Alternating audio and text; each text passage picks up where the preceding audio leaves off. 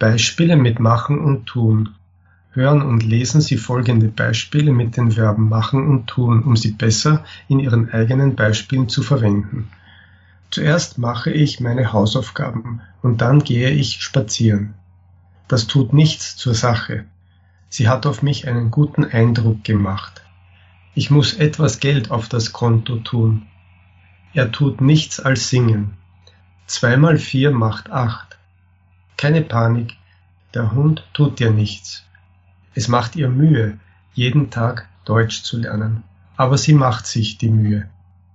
Die Worte der Mutter taten ihre Wirkung. Ich möchte mir einen Begriff davon machen.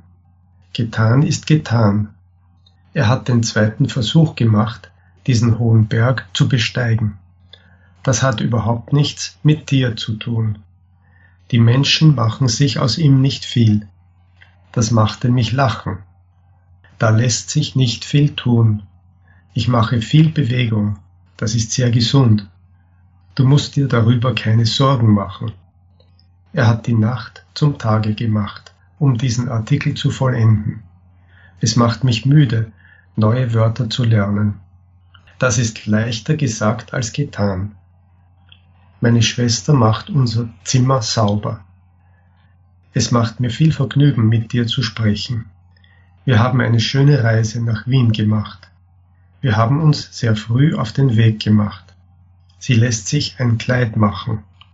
Es ist mir nicht um das Geld zu tun. Möchtest du nicht einen Spaziergang machen? Kannst du ein bisschen Salz in die Suppe tun?